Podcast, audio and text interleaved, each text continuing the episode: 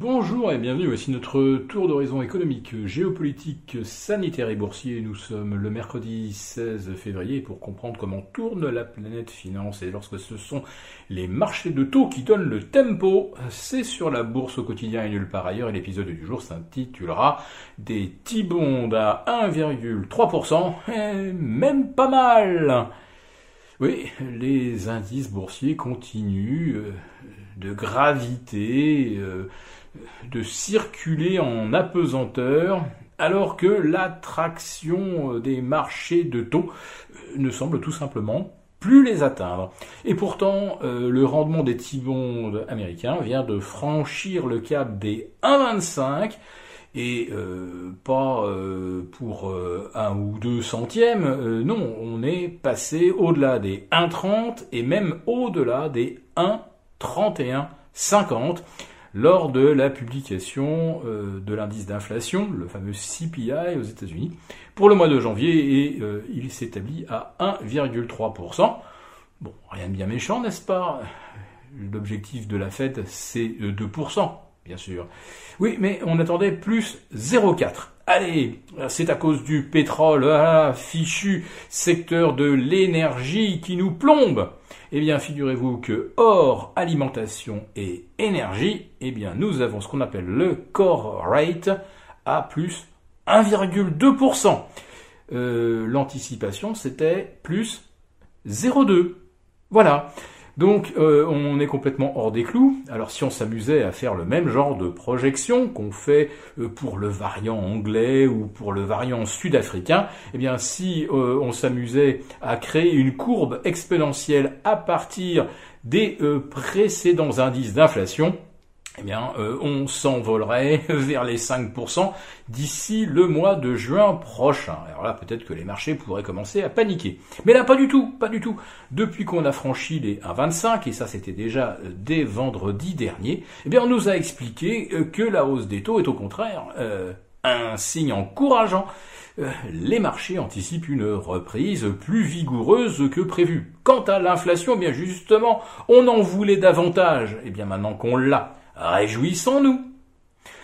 Mais des taux euh, au-delà de 1,25, euh, ça peut entraîner une réponse des banques centrales, en tout cas de la Fed naturellement. Alors euh, on attend avec beaucoup d'impatience les minutes de la Fed, c'est-à-dire le compte rendu de sa précédente réunion de politique monétaire de fin janvier. Et euh, va-t-elle euh, fixer les choses en ce qui concerne l'inflation ou au contraire euh, confirmer son message extrêmement complaisant vis-à-vis d'une inflation qui pourrait franchir le cap des 2%.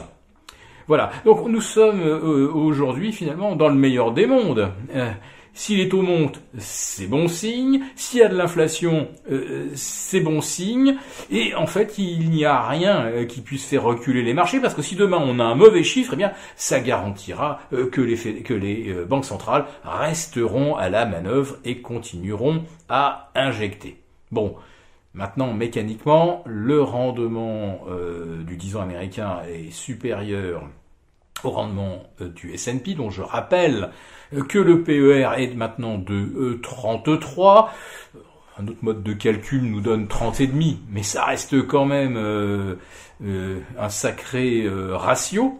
Et puis nous avons également le Nasdaq au-delà des 40 fois les bénéfices. Voilà, et tout cela donc pour un rendement désormais inférieur à 1%. Donc euh, c'est un contexte euh, que je pourrais qualifier de explosif, mais euh, rien ne se passe pour l'instant et le CAC 40 reste accroché autour des 5008, allez une quinzaine ou une vingtaine de points près.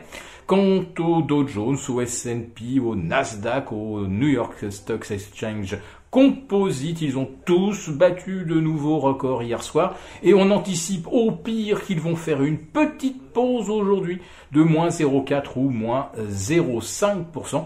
Donc tout continue à aller pour le mieux dans le meilleur euh, des mondes. Et euh, face à la hausse des taux, euh, pour l'instant, tout ce que les marchés trouvent à nous dire, c'est même pas mal. Oui, euh, les marchés n'ont pas mal. Euh, en revanche, euh, l'or et l'argent, là, ça rigole moins, évidemment. l'or n'a pas de rendement. Donc, quand vous avez un, un T-bond qui voit son rendement passer en deux mois de 0,80 à 1,30, ça fait quand même 50 points de base en plus. Là, ça commence à pincer. Et nous avons donc une once d'or retombée euh, sous les 1780 et qui vient donc tester ses planchers euh, de début janvier, c'est-à-dire les 1775 à surveiller, parce qu'on ne peut plus exclure euh, que la tension des taux se prolongeant, on assiste à une décrue de l'once jusque vers les 1730. L'argent réagit beaucoup mieux, il ne perd même pas un pouce de terrain en fait, aux alentours de 28 dollars, 27 dollars et demi l'once, mais 28 euh, la veille, eh bien, euh, tout simplement parce que euh, l'argent, lui, il est bien soutenu par des anticipations inflationnistes, nous l'avons dit. C'est un véritable edge contre l'inflation. Donc, il remplit bel et bien son rôle. Si cette vidéo vous a plu, n'hésitez pas à nous mettre un pouce. On vous retrouve demain pour notre grand live des 11h30. À très bientôt.